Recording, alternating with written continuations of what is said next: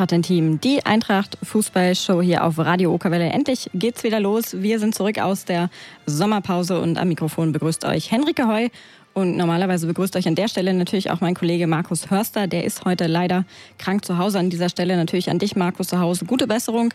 Hoffen natürlich, dass wir im September dann bei der nächsten Ausgabe wieder hier gemeinsam stehen können. Er hat nämlich seit letztem Sommer das Ruder bei unseren Löwen in der Hand und schaffte in seiner ersten Saison direkt die Rückkehr in die zweite Liga. Der Saisonstart in diese neue Spielzeit, der verlief bisher ein bisschen anders als gehofft.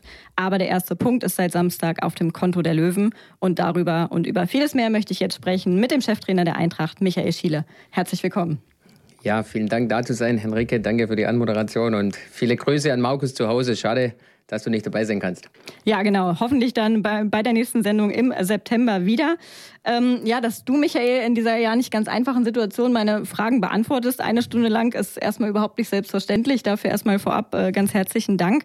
Wie ist die Stimmung aktuell bei dir persönlich? Wie geht's dir?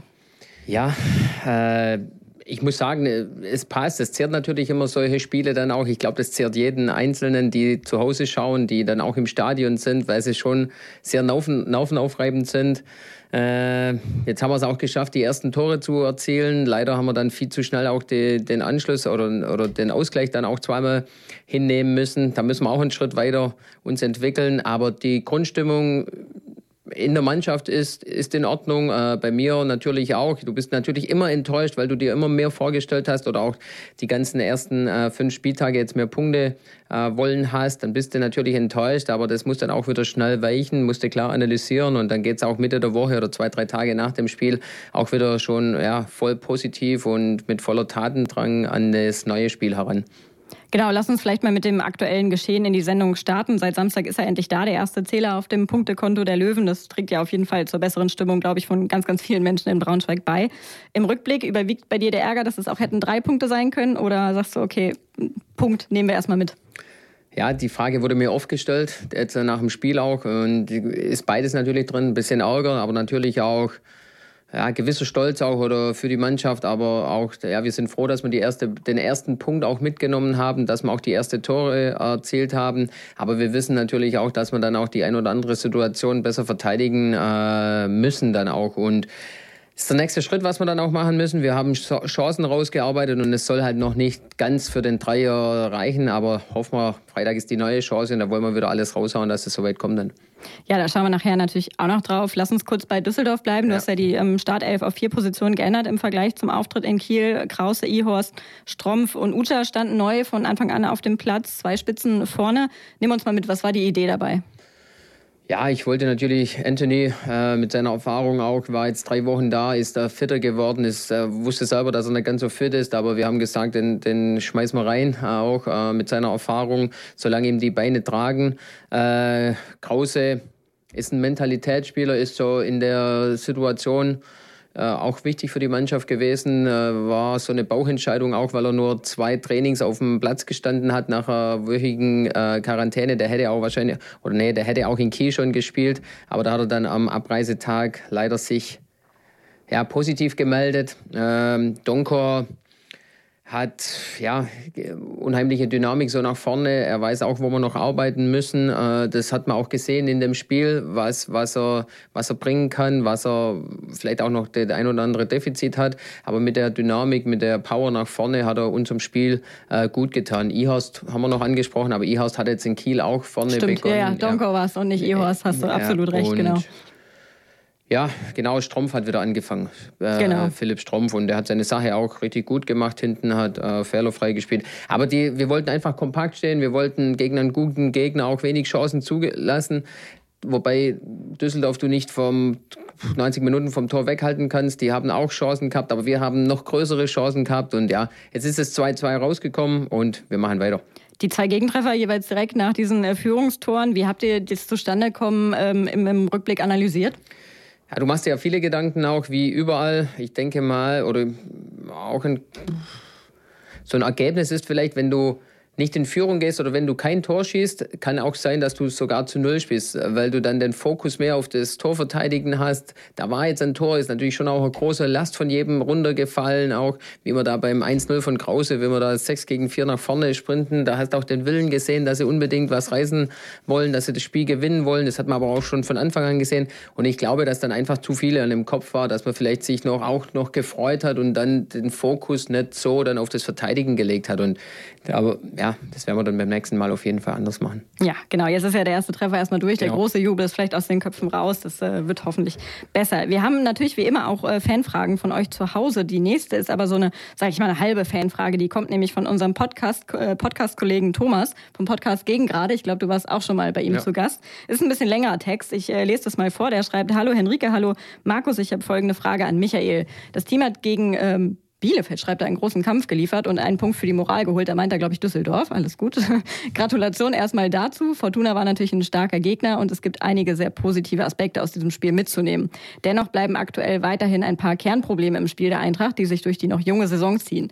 So bekommt der Gegner zu viele hochkarätige Chancen und es werden zu viele Zweikämpfe verloren, unter anderem gegen Fortuna 60 Prozent der Luftduelle und 56 Prozent der Zweikämpfe allgemein.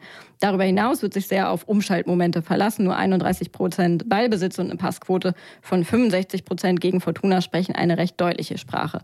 Das alles sind nicht erst seit dem letzten Spiel Problemstellen, das sagt der Thomas. Und er fragt, wie ist deine Meinung dazu? Ja, Thomas ist ein äh, ein Daten, Datenfinder, mhm. Datensucher. Ja, das haben wir, ja, ich war schon zweimal mit ihm zusammengesessen beim ersten Mal auch ganz viel Daten, Daten, beim zweiten Mal ist schon nicht mehr so viel. Äh, ja, ich glaube, dass man, es ist immer wichtig, die entscheidenden Zweikämpfe, die entscheidenden Zweikämpfe haben wir dann auch hinten äh, verloren, das stimmt, aber wir haben trotzdem äh, anderes Auftreten gehabt wie das eine oder zwei Spiele auch zuvor. Wir waren dann kompakter, wir waren aggressiver. Äh, man muss auch immer wissen, wie die Zweikämpfe bewertet werden in den ganzen Statistiken. Das kommt ja auch noch dazu. Und vom Ballbesitz 31 Prozent, ja, ja, äh, weiß ich nicht, was ich da dazu sagen soll. Manchmal na, na, hätten wir vielleicht 65 Prozent Beibesitz und, und, du verlierst dann äh, ein Spiel oder du läufst in ein, zwei, drei Konten rein und du mhm. kriegst aber vorne kein Tor rein, dann heißt es ja, warum spielt man zu viel Beibesitz? Das ist schön Spielerei. Musst eher mal schauen, dass die, äh, die, die Bude vielleicht zumachst. Also da gibt es immer ein Für und Wider und es ist immer ein bisschen was dran, aber man kann es auch immer wieder auch äh, gut offenlegen, das Ganze. Ja, geht auch nicht nur über Daten. Wir kommen vielleicht auch noch nachher zum anderen Thema, was bestimmt auch wichtig ist. Und ich will aber nicht unterschlagen. Äh, Thomas hat natürlich auch noch geschrieben, trotz der schwierigen Lage glaube ich aber weiter an dich und an das Team. Wir packen das gemeinsam. Das hat er noch drunter geschrieben. So, ähm, kommen wir einmal zum, zum persönlichen Eindruck ähm, von mir. Und ich ähm, habe am, am Samstag Anthony Uta als ein, eine der positiven Figuren, also waren natürlich ganz, ganz viele, aber einen, der mir persönlich aufgefallen ist, wahrgenommen. Ich habe so gedacht, man sieht seine Erfahrung auf dem Platz, er verteilt die Bälle, er weiß im Voraus, wo er stehen muss. Stimmst du mir dazu oder ähm, wie beurteilst du sein Startelfdebüt? Ja, das sieht man schon, dass du sehr viel Fußballfachkenntnis hast. Äh, er bringt auf jeden Fall sehr viel Ruhe rein. Er spielt man oft mit einem Kontakt, wenn es sein muss. Dann nimmt er mal wieder einen Ball an und, und bringt die Ruhe rein. Er ist äh, präsent in der Luft auch kann, hat ein super Timing, ist nicht der größte, 1,80, aber ein super Timing im Kopfball. Er spielt auch gut den Ball dann äh, zum 1-0, wo wir machen, wenn es nur ein lockerer, ruhiger Pass ist zum Jan. Aber da sieht man schon, dass er sehr viel mitnimmt. Er hat auch immer gute Auslöser, was wir auch äh, im Training angesprochen haben, wie wir dann auch gegen den Ball spielen wollen, zieht dann seine Mitspieler mit. Und ist gut, er hat jetzt die 55 Minuten, circa 60 Minuten hat er es wirklich gut gemacht. Dann hat man aber auch gesehen, dass halt noch äh, ja, von den Kräften her, dass noch ein bisschen was fehlt. Äh, aber da werden wir uns die nächsten Wochen auch ranarbeiten, dass er so schnell wie möglich auf 70, 80, vielleicht auch auf 90 Minuten kommt. Aber ich muss auch sagen, ich hätte gar nicht gedacht, dass er 60 Minuten auf dem Platz sein kann. Aber er wurde dann auch getragen von den Fans, von der ganzen Atmosphäre, von den Emotionen auch. Und dann, dann kommst du auch weiter, wie du wahrscheinlich selbst dann auch oder er gedacht hat. Ja, inwiefern ist äh, diese Doppelspitze jetzt aus deiner Sicht auch eine Option für die nächsten Spiele? Profitieren da auch zum Beispiel eben Luke Ehorst und Leon Lauberbach ähm, von so einem erfahrenen Sturmpartner neben sich? Auf jeden Fall, ja. Das hat er, ich glaube, Leon hat es auch mal in der Presse äh, gesagt, dass er da sehr viel mitnehmen kann auch. Äh, jetzt hat es halt Leon getroffen, dann, dass er getroffen, dass er halt nicht von Anfang an spielt, aber der wird auch irgendwann mal wieder von Anfang an spielen. Äh, ist vielleicht auch Toni mal wieder zu, draußen, weil er vielleicht auch mal müde ist, aber es ist schön, dann solche drei Stürmer zu haben. Ihorst hat es auch gut gemacht mit seiner Dynamik, mit seiner Physis dann auch und im Moment sieht es so aus, dass wir mit zwei spielen, aber es gibt auch noch andere. Es gibt auch noch einen Penazzauna dahinter oder Fabio oder Multi, wo mal vorne dran spielen können und von dem her sind wir da auch jetzt noch variabler. Mhm. Ja, man hatte auch den Eindruck zum Beispiel, dass Emanuel Ferrei und auch Brian Henning da einfach noch eine Anspielstation vor sich mehr hatten, dass es den beiden auch so ein bisschen mehr beim, beim Pass in die Spitze geholfen hat, war mein Eindruck. Genau, kommen wir vielleicht passend dazu nochmal ähm, zu einer weiteren Fanfrage. Mal gucken, wie du die beantwortest. Das ist auch ganz spannend. Von Melvin Beck kommt die, der hat die uns per E-Mail geschickt. Der fragt nämlich, was wird das endgültige Spielsystem? In Klammern, vielleicht brauchen wir ja gar kein endgültiges, aber das fragt er erstmal. Und dann wird vermehrt auf eine Viererkette oder vermehrt auf Fünferkette Wert gelegt, wird mit einem Zehner oder zwei Achtern gespielt oder noch mit weiteren Systemen experimentiert. Wie kannst du ihm das kurz beantworten? Ja, äh ja, danke für die Frage. Also es wird schon so sein, dass sich das auch immer wieder ein bisschen ändert. Auch jetzt Nicolau war ja im Spielaufbau jetzt öfters auch mal im Mittelfeld drin. Dann haben wir hinten auch eine Viererkette gehabt. Aber wenn du mit Viererkette in der Formation spielst, dann baust du auch ab und zu mal von einer Dreierkette auf. Generell ist, wie du dann in der Ordnung stehst. Ja, da haben wir jetzt so im 5-3-2 verteidigt in unserer eigenen Hälfte drin. Aber hoch sind wir es dann in einem 3-5-2 angelaufen.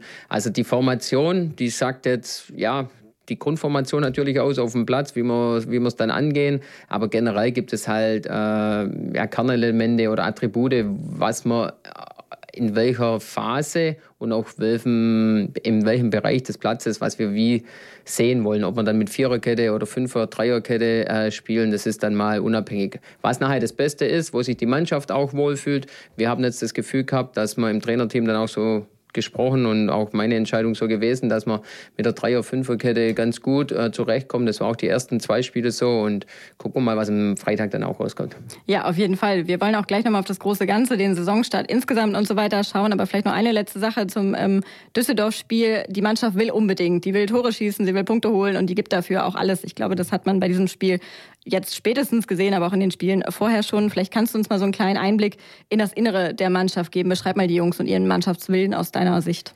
Ja, ich denke, dass man da auch oder dass ich da immer sehr viel bei der Kaderzusammenstellung auch Wert lege, dass sie Charakter sehr gut sind, dass sie der eine oder andere auch sehr viel gönnt.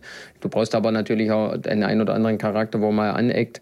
Äh, aber die, die Stimmung ist super, will ich jetzt nicht sagen, aber die Stimmung ist nach den Spielen, auch wie wir gestartet sind in der Liga, ist echt top. Äh, die, die haben ein gutes Miteinander, ist keiner auf den anderen irgendwie neid da oder die, die gönnen jedem was. Äh, man lebt es auch vor oder das sagt man dann auch immer, immer wieder. Ich glaube auch nur, dass wir so eine Chance haben. Und das spiegelt sich ja auch auf dem Platz äh, wieder. Das sieht man auch dann, wie die Fans dann oder die ganzen Zuschauer dann auch mitgehen, äh, wie sie das auch honorieren. Jetzt auch in den ersten Spielen, wo, wir, wo sie nicht so positiv gelaufen sind von den Ergebnissen her, dass trotzdem nach 90 Minuten immer noch äh, gute Performance auch von der Tribüne herunterkommt. Und das ist unser, das ist unser Wert, das sind Grundtugenden, was wir hier auf dem Platz äh, ja, leben wollen. Ja, wir haben eben ausführlich auf das letzte Spiel gegen Düsseldorf geschaut und wollen uns jetzt nochmal mit dem Saisonstart insgesamt beschäftigen. Ihr habt euch natürlich vor der Saison verstärkt, zum Beispiel eben mit Saulo De Cali, Emanuel Ferrei, Kaita Endo und Anthony Ucha, um einfach mal einige Namen zu nennen. Da sind ja zum Teil eben auch Spieler mit wirklich viel Potenzial oder eben auch viel Erfahrung gekommen. Wie ähm, beurteilst du diese Transferphase insgesamt? Konntet ihr die Spielertypen verpflichten, verpflichten, die du ähm, gesucht hast? Also generell redet man ja über ganz, ganz viele Spieler dann, äh, welche dann auch auf dem Markt sind oder welche du in deinem Team gerne sehen würdest. Äh, da waren auch diese Spieler dabei, wo wir jetzt letztendlich äh, auch natürlich geholt haben. Es ist aber ein ganz, ganz großer Korb. Äh, es waren auch schon, wir sind natürlich mit dem zweitletzten Spieltag sind wir dann hochgegangen, äh, dass es auch das Ganze noch gar nicht richtig ins Rollen gekommen ist. Das Transferfenster war natürlich offen, aber irgendwie ist noch nicht so angerollt. Aber die, die Mannschaften, die in der zweiten Liga halt schon länger sind und die dann auch sicher planen können, die haben dann auch schon wieder einiges weggefischt. Äh, trotzdem haben wir das so verstärkt, äh, die, die Mannschaft auch, unseren Kader. Das muss man natürlich auch bei dem Aufstieg, auch ein bisschen Erfahrung reingeholt, dann wieder ein bisschen Unbekümmertheit. Da sind wir auch letztes Jahr ganz gut mitgefahren. Äh, die erfahrenen Spieler, die dann auch die Jungen mal zurechtweisen müssen, aber die Jungen, die dann auch vielleicht noch entwicklungsfähiger sind, auch ihre Schritte dann machen. Und aber schon auch mit, der, mit dem Hintergrund, dass wahrscheinlich auch noch, gut, jetzt sind es noch sieben, acht Tage bis, bis Transferende äh, für Vertragsspieler, äh, dass noch irgendwann auch im Laufe der Vorbereitung was dazu stoßt. Und das für unsere Möglichkeiten, was dann auch für Braunschweig äh, möglich war, haben wir, haben wir gut hinbekommen. Mhm, ihr habt ja zum Beispiel auch mit äh, Ron Torben Hoffmann einen talentierten Nachwuchstorhüter verpflichtet, ähm, der sicherlich beim einen oder anderen Zuschauer vielleicht auch so ein Kandidat für die, für die Startelf gewesen wäre. Ähm, du hast dich für Yassi entschieden, ihn auch zum Kapitän ähm, gemacht. Erzähl mal deine Beweggründe. Ja, also was, was man dazu sagen muss, dass man mit Torben da das ganze Thema äh, von, von Beginn an offen äh, besprochen hat auch, weil man da auch nicht von Anfang an irgendwie aneinander vorbeireden wollten.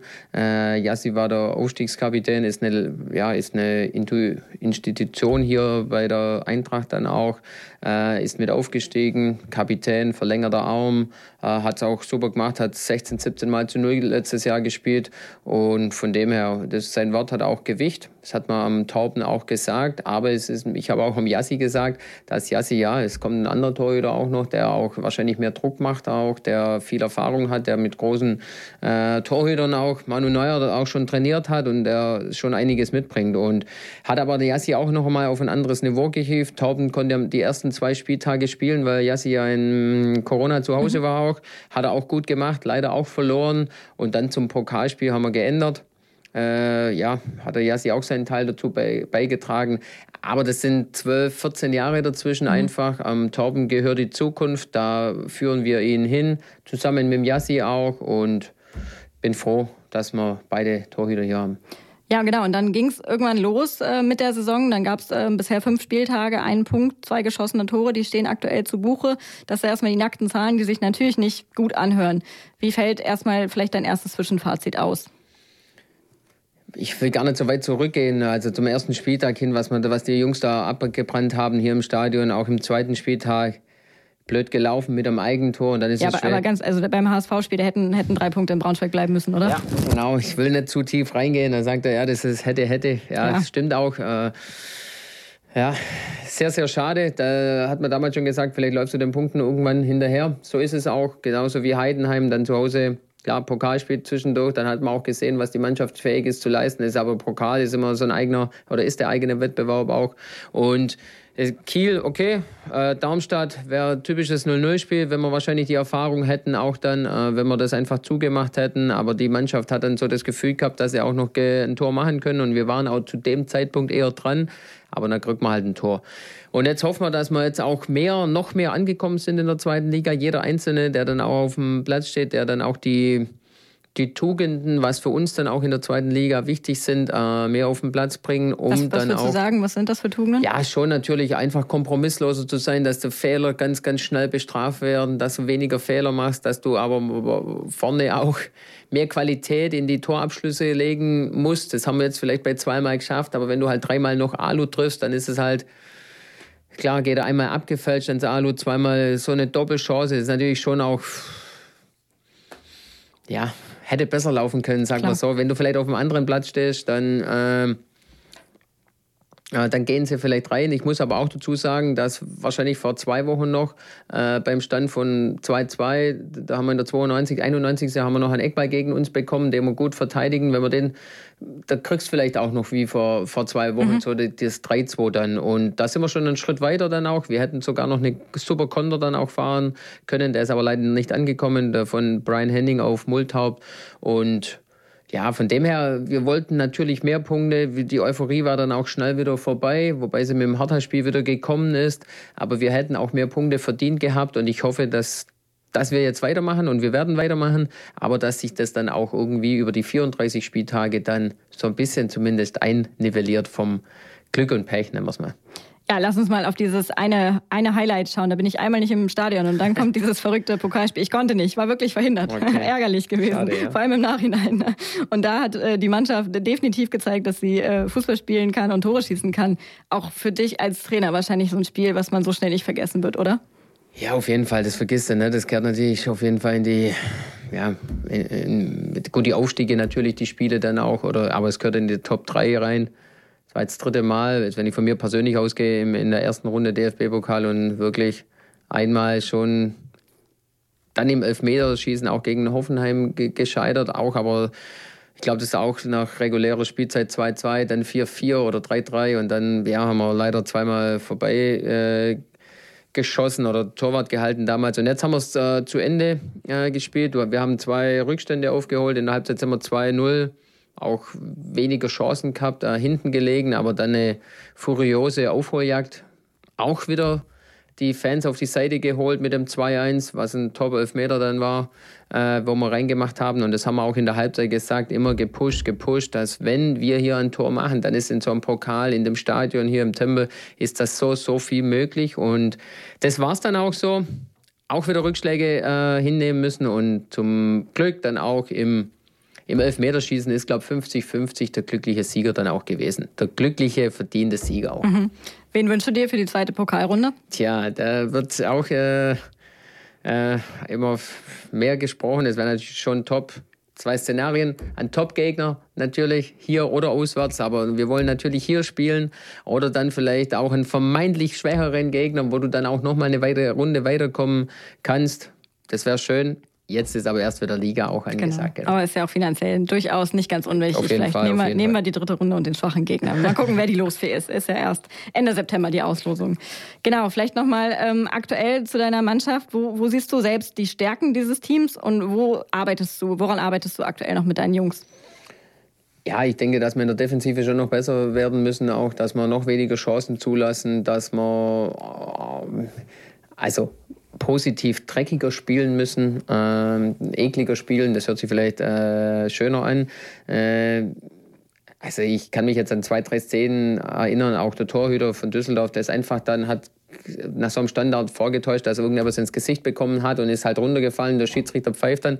Die geben uns aber danach sogar der Ball Düsseldorf. Oder einfach beim Standard, auch beim anderen Standard, ist einer hingefallen, hat der Schiedsrichter gepfiffen. Die machen viel mehr taktische Faust wie wir auch. Ich habe ich Ferrei zum Beispiel, der läuft dann fünfmal auf die Kette zu und wird dann umgeschossen oder unten reingehackt und der läuft weiter, läuft weiter, läuft weiter. Also nicht nur er, auch andere, dass wir da noch mehr dann auch einfach annehmen müssen, wenn es ein klares Foul ist. Ähm, ja, die, die, die Entschlossenheit noch vor dem Tor oder die Qualität dann auch der Abschlüsse zu erhöhen. Ähm, weil wir, ich denke, wir bringen brutal viel Wille und Intensität auf den Platz. Wir bringen, das sollte eigentlich auch in den Daten stehen, dass wir brutal viel sprinten. Ich glaube, unter den Top 2 Mannschaften in den Sprints sind, dass wir enorm viele Torchancen, auch Torschüsse im Spiel haben. Da müssen wir auch weitermachen, weil umso mehr Torchancen du dann auch hast, umso größer ist die Wahrscheinlichkeit auch, dass du Tore machst. Und äh, die Mannschaft hat einen großen Willen, hat ein großes Herz, hat einen super Teamgeist auch. Das müssen wir äh, in jeder Sekunde auf dem Platz vom An bis zum Abpfiff auch zeigen und dann sind wir unangenehm und dann werden wir unsere nötigen Punkte auch holen. Das hoffen wir auf jeden Fall und drücken dafür natürlich die Daumen. Ähm, wie ist dein Gefühl aktuell? Hast du den Eindruck, in Ruhe arbeiten zu können, die Verantwortlichen bei der Eintracht in dieser schwierigen Situation voll hinter dir zu haben? Ja, habe ich schon. Also mit, mit Peter in erster Linie viel in Kommunikation drin, äh, Peter Vollmann. Äh, dann aber auch schon mit dem Aufsichtsrat immer wieder Kontakt gehabt, auch mit, mit Wolle Benz als weiteren zweiten Geschäftsführer dann, der für die andere Sache dann auch zuständig ist. Also das Gefühl haben wir schon, das Feedback haben wir auch bekommen. Wir wissen natürlich auch, dass wir irgendwann dann auch mehr Punkte holen müssen, aber ich glaube immer, dass wenn man so sieht, wie die Mannschaft dann auch agiert auf dem Platz, dass dann schon sieht, dass sie willig ist, dass das da auch passt, äh, dass auch eine Entwicklung zu erkennen ist äh, bei dem einen oder anderen Spieler und, und auch im, in, in der ganzen Herangehensweise und von dem her, ja, habe ich auf jeden Fall. Sehr gut. Wie, wie gehst du selbst mit diesem Druck in diesem Fußballgeschäft um? Wie ähm, schaltest du vielleicht auch mal ab? Und eine Fanfrage, die wir auf Instagram bekommen haben, dazu vielleicht auch, wie schaffst du es auch, Positivität vorzuleben in schwierigen Situationen? Ja, generell bin ich ein, äh, ein Typ, wo immer positiv ist, der natürlich auch mal klare Sachen am Spieler ins Gesicht sagt, unter vier Augen meistens, natürlich auch in, in Videoanalysen, auch in, in das große Ganze dann auch äh, anspricht oder den ein oder anderen mal halt auch äh, was sagt.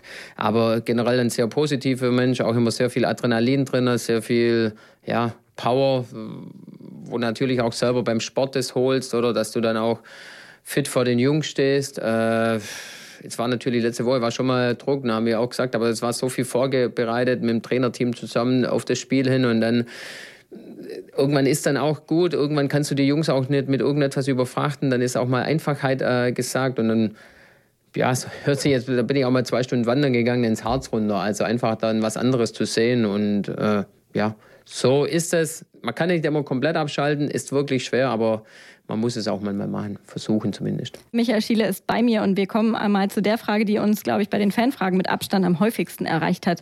Wird die Eintracht nochmal auf dem Transfermarkt aktiv werden und wenn ja, nach welchem Spielertyp haltet ihr Ausschau?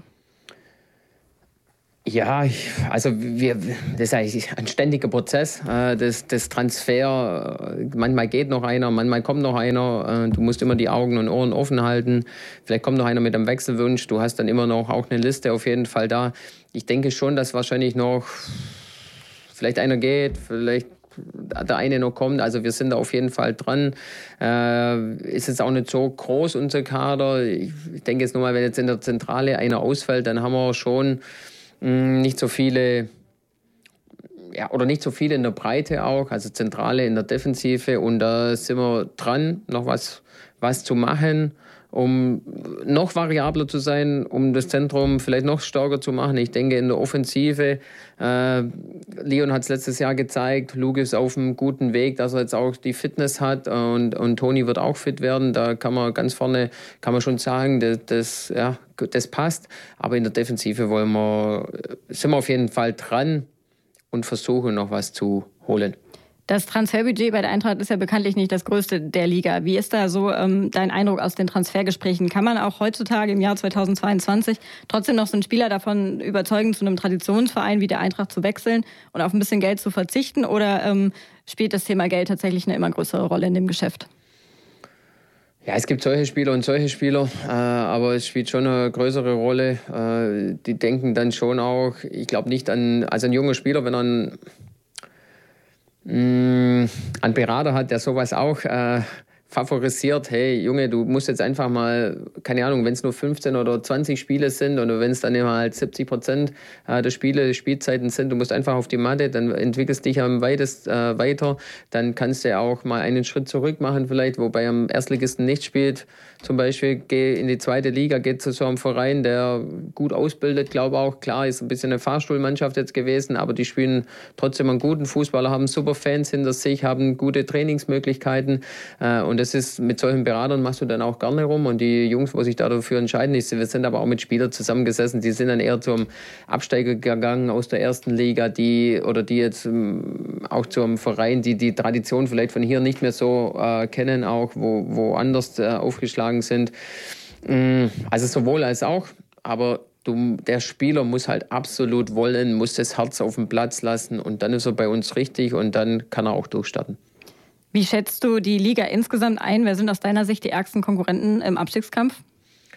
Ja, ist immer schwere Frage. Es sind jetzt ein paar Mannschaften auch äh, vielleicht weiter oben, wo man jetzt vielleicht weiter unten gesehen hätte. Oder es gibt auch Mannschaften hinten, wo man wahrscheinlich, da wo wir jetzt auch am Freitag hinfahren als Absteiger, die wahrscheinlich gerne wieder äh, vorne mitgespielt hätten zum Beispiel. Äh, was man auch sagen muss, wir haben ja auch jetzt die zwei, drei, Platz zwei, drei, vier und fünf haben wir schon gespielt. Aber ich glaube, dass es auch zum Schluss äh, wieder vier, fünf Mannschaften sind, die dann auch die, ja, die letzten drei Plätze ausmachen. Vielleicht ist aber auch, sind zwei Mannschaften drin, die mehr von sich gewollt haben oder die mehr erwartet haben, die aber auch lange hinten mit sind, äh, dabei sind. Und denke ich, dass es nachher insgesamt acht Mannschaften sind, die ja um den drittletzten oder viertletzten Platz dann spielen und wir gehören da auch dazu.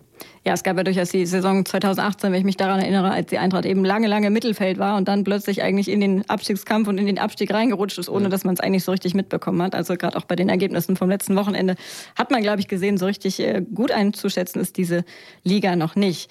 Wir haben gesagt, die Zeit, die rennt schon so ein bisschen. Ich hätte gerne noch ein bisschen ausführlicher mit dir auch auf dein erstes Jahr hier in Braunschweig ähm, zurückgeschaut, was ja ein wirklich, wirklich äh, gutes Jahr war. Du hast ja das äh, Ziel sozusagen, das vorgegeben war, bei weitem übertroffen. Es war ja eben nicht die Vorgabe, direkt wieder aufzusteigen, ähm, sondern es war das Ziel, oben mitzuspielen. Ähm, wie fällt vielleicht auch so ein bisschen dein Fazit nach einem Jahr hier in Braunschweig aus? Ja, also das Sportliche hast du schon angesprochen. Das war ein Zweijahresplan. Wir haben es im ersten Jahr geschafft. Äh, waren wenig Dellen drin. Wir hatten ja nach jeder Niederlage äh, sind wir sofort wieder rausgekommen. Ich fühle mich pudelwohl hier. Äh, mir mir gefällt es hier in der Stadt. Mir gefällt es, wie ich wohne. Äh, du kannst mal in die Stadt reingehen, da kennen dich natürlich auch mal wieder viele. Äh, kannst aber auch mal hinsitzen, da kommt der eine oder andere her. Weiß jetzt nicht, also so oft in der Stadt. Man fährt halt mit dem Fahrrad öfters mal durch, wo du dann auch erkannt wirst. Äh, mir gefällt es im Verein, wo alle an einem Strang ziehen auch, wo äh, ja an einem Strang ziehen einfach, wo auch die Eintracht leben. Äh, mir gefällt es mit der mit der Tradition, mit der Wucht im Stadion. Das ist was Einmaliges und von dem her ein absolut positives Jahr mit dem Highlight natürlich mit dem Aufstieg auch. Und jetzt äh, sage ich ja schon öfters, den Fahrstuhl müssen wir anhalten. Da werden wir alles dafür tun, den müssen wir oben anhalten. Und da haben wir jetzt noch 29 Spieltage, um die nötigen Punkte auch zu holen. Und dann wäre es natürlich die zwei Jahre Vertragslaufzeit an. Äh, wäre natürlich alles erreicht, was man dann äh, erreichen kann auch. Auf jeden Fall. Du, du hast gerade gesagt, wenn du so durch die Stadt gehst, wirst du ab und zu mal angesprochen. Wie ist das jetzt in der aktuellen Situation? Kannst du noch selber einkaufen gehen gerade oder sagst du lieber Lieferservice? Nee, Lieferservice wenig äh, oder gar nicht. Mhm. Nee, ich kann genauso noch einkaufen. Man muss sich natürlich auch kritischen Fragen dann stellen, wobei die Kritiker eher, glaube nicht so auf einen dann zukommen oder eher dann mal tuscheln, aber sehr viel Zuspruch auch, sehr viel, er ist so geile Spiele auch, äh, macht weiter so. Natürlich, dann sagen, nee, so können wir nicht weitermachen, sondern wir müssen dann auch die nötigen Punkte dann auch holen. Aber ja, ist schön, dass Sie das so sehen und gute Arbeit und ja, alle ziehen an einem Strang und also von dem her sehr viel, sehr viel positives Feedback auch. Ja, das ist doch schön. Dein Vertrag, hast du eben gesagt, das war ja ein Zweijahresvertrag, läuft bis zum 30. Juni 2023. Ähm, was würdest du sagen, was, was sind vielleicht noch so Ziele, Träume, die du hast für deine Trainerkarriere generell? Ja, generell will ich jetzt auch die, die Liga hier halten, will ich in der zweiten Liga dann äh, den Verein dann auch äh, etablieren, jetzt in dem, in dem Jahr, also drin bleiben. Ähm, dann muss man schauen, was dann auch kommt. Ich bin für alles offen auf jeden Fall. Mir macht es richtig Spaß hier, mir macht es riesig Spaß. Äh, äh, ich will natürlich Erfolge feiern auch. Erfolg ist aber auch schon, äh, wenn man Mannschaften entwickeln kann, wenn man sich irgendwo etablieren kann. Natürlich denkt man immer noch an, an was Größeres, aber ich glaube Schritt für Schritt, Step by Step, das muss man sich erarbeiten. Wir haben uns jetzt viel erarbeitet und dann kommt das andere von alleine. Okay, dann lass uns erstmal in die nahe Zukunft blicken. Freitagabend 18.30 Uhr wird es wieder ernst für euch. Und äh, dann könnte man sagen, es wird richtig ernst. Und es steht das Auswärtsspiel in Bielefeld an. Und die Bielefelder stehen ja ebenso aktuell mit einem mageren Pünktchen im Tabellenkeller. Wie schätzt du den kommenden Gegner ein? Ja, es ist ein Absteiger von der ersten Liga. Die haben sich äh, bestimmt was anderes vorgestellt auch. Die wollten bestimmt wieder vorne mitspielen. Das ist ja auch nicht, äh, oder die wollten anders in die Saison starten. Das ist ja noch nichts äh, verloren, dass man da nicht nach vorne reinrutschen kann. Aber wollten anders in die Saison starten, haben jetzt auch nur einen Punkt haben natürlich eine qualitativ sehr gute Mannschaft auch mit Einzelspielern drin, äh, mit sehr viel Wucht, mit sehr viel Körpergröße, wenn ich die gesehen habe, jetzt in Heidenheim auch live beim Spiel. Und trotzdem wir treffen natürlich auch auf ein, auf ein Publikum, aber ich glaube auch, dass von uns einige mitgehen werden, äh, die uns nach vorne peitschen wieder auch. Wir werden das, wir werden unser Spiel dann auch durchziehen wollen. Wir werden unangenehm sein und ja, ich, wir haben genauso viel, wir haben auch Druck, äh, aber ich glaube, der Gegner hat dann zu Hause auch äh, ja, einen gewissen Druck vor den eigenen Fans und wir sind gut gewappnet und werden den Schwung auch mitnehmen. Wie sieht die Vorbereitung auf das Bielefeld-Spiel jetzt in den nächsten Tagen aus? Nimm uns vielleicht mal kurz mit durch den Rest der Woche. Wir, ja, also wir haben morgen Vormittag wieder Training, haben am Donnerstag Vormittag dann Training, am Freitag ein bisschen früher. Wir bleiben noch von Donnerstag, Freitag jeder bei sich zu Hause oder der, wer jetzt kleine Kinder hat, die, die schlafen auch immer im Hotel. Das wird dann vom Verein von uns dann auch äh, bereitgestellt. Und dann trainieren wir am Freitag ganz kurz, bisschen anschwitzen, fahren wir dann in äh, ja, nach Bielefeld rüber, sind wir im Tageshotel und dann 13 Uhr essen, noch ein bisschen hinlegen, so Mittagsruhe und dann geht es am äh, 15.30 Uhr mit dem Pre-Match-Meal wieder weiter. Okay, wie sieht es äh, personell aus für das Bielefeld-Spiel? Wird zum Beispiel Saulo De Cali wieder eine Option sein? Mm, äh, Saulo De Carli wird noch ausfallen, hat ein, ja, so, hat so muskuläre Probleme auch, so wie es auch kommuniziert ist. Hoffen wir, dass er schnellstmöglich wieder auf dem Platz steht, äh, steht dass man ja, dass man das schnellstmöglich auch in, in, in die richtige Bahn lenkt, das Ganze. Und dann ähm, Wochenende hat es auch ja, Benny Gürt noch ein bisschen erwischt mit der Zerrung, aber ich denke, dass der auch wieder trainieren kann. Und sonst sind Stand heute, Stand jetzt, äh, alle fit das hoffen wir mal, dass das auf jeden Fall dann auch ähm, so bleiben wird. Du hast vorhin auch gesagt, dass äh, die Spiele, die ihr bisher hattet, die waren eher Spiele gegen Mannschaften, die, die man vermutlich eher im oberen Drittel der Tabelle erwarten würde. Dass Bielefeld jetzt so weit unten steht, ist natürlich auch eine, eine Überraschung, glaube ich, durchaus. Aber ähm, dadurch, dass es jetzt ein Gegner ist, der eben auf der, auf der gleichen Ebene im, im, in der Tabelle steht, ist das eine andere ja, ähm, mentale Herangehensweise auch an dieses Spiel jetzt, dass ihr sagt, okay, da entweder ist mehr Druck da oder ist vielleicht auch mehr da, okay, da können wir jetzt drei Punkte holen? Also generell ist wahrscheinlich jedes Spiel schwer. Ich habe das vorhin so gesagt, das ist auch so, wie du wiedergegeben hast, aber generell heißt jedes schwer, Spiel in der äh, zweiten Liga schwer, das war in der dritten Liga schon so. Äh, der mentale, die mentale Seite, okay, vielleicht jetzt auch eine Mannschaft, die man nee, schlagen wollen wir jeden Gegner, aber wo jetzt auch nicht so gut in die Liga gestartet ist, da wahrscheinlich das eine oder andere auch nicht so rund läuft, wie sich der Verein vorgestellt hat. Das spielt natürlich schon auch etwas bei uns im Kopf ab und äh, wichtig ist aber, dass wir so mit der, mit der Überzeugung in das Spiel gehen, mit dem Mut und auch mal geduldig sind, dass wir als Team agieren, dass wir kompakt stehen, dass wir aber also nicht nur kompakt hinten stehen, sondern dass wir alles gemeinsam machen und dann sind wir unangenehm, das haben wir bewiesen und hoffe, dass wir auch dann am Freitag den nächsten Schritt schon äh, machen können. Ja, und dann, wenn wir noch ein bisschen weiter in die Zukunft gucken, ich glaube, zwei Wochen später ist es dann soweit, dann äh, steht das Derby an. Also ich weiß nicht, wahrscheinlich hast du schon ziemlich viel darüber gehört und die Vorfreude ist äh, hoffentlich groß, oder? Ja, auf jeden Fall. Da freuen wir uns natürlich alle, alle drauf. Das ist ja, ich rede immer von Emotionen, aber das sind ja brutal viele Emotionen oder vielleicht schon noch drüber hinaus drin in so einem Spiel. Wird ausverkauft sein, wird von uns natürlich auch alles mitgehen, was mitgehen darf, kann. Äh, ja, man weiß es von der Vergangenheit, was dann auch äh, passieren kann, aber jetzt haben wir erstmal am Freitag was und dann geht's weiter. Genau, letzte Frage vielleicht schon an der Stelle. Warum bleibt die Eintracht in der Liga? Vielleicht kurz zusammengefasst. Was, was, was meinst du? Ich, also ich denke, äh, wenn wir immer top arbeiten, weil wir sehr viel Energie auf dem Platz haben, weil wir sehr viel Energie im Trainerteam dann auch haben, wie wir vorne weg dann gehen, weil wir eine gute Truppe haben, weil wir schon auch die, die Spieler, die jüngeren Spieler äh, entwickeln können, weil sehr viel Potenzial oder viel Potenzial dann auch in dem einen oder anderen steckt, äh, wo dann auch vielleicht mal ein bisschen tief kommt, aber wo dann auch wieder ein erfahrener Spieler aushelfen kann äh, und die erfahrene Achse was wir jetzt haben, von hinten raus auch mit Yassi, äh, über die, die Innenverteidiger, über die Sechser, äh, weil wir da sehr viel Mentalität haben. Und in der Liga, ja, ich hoffe, schon angekommen sind oder fast angekommen sind. Alles klar, das klingt doch nach einem guten Plan und dafür drücken wir natürlich ganz, ganz fest die Daumen erstmal, dass es jetzt vielleicht schon in Bielefeld klappt mit den ersten drei Punkten und dann natürlich dir und deinem Team, deiner Mannschaft, allen Trainern bei euch im Team ganz, ganz viel Erfolg für den weiteren Teil dieser Saison. Wir freuen uns natürlich, wenn du uns mal wieder besuchen kommst. Vielen ja. Dank für das Gespräch, Michael Schiele. Vielen Dank, Henrike. Gerne komme ich wieder.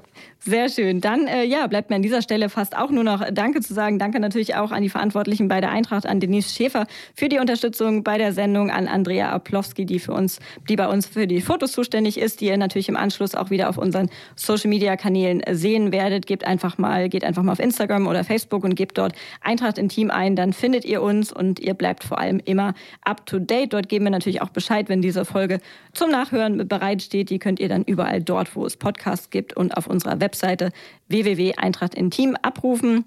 Die nächste Sendung hört ihr dann am 20. September, also das schon mal vormerken. Bis dahin hoffen wir natürlich, dass die Eintracht den ein oder anderen Zähler mehr auf dem Konto hat. Am Mikrofon verabschiedet sich Henrike Heu. Radio Okawelle. Das Radio für die Region Braunschweig.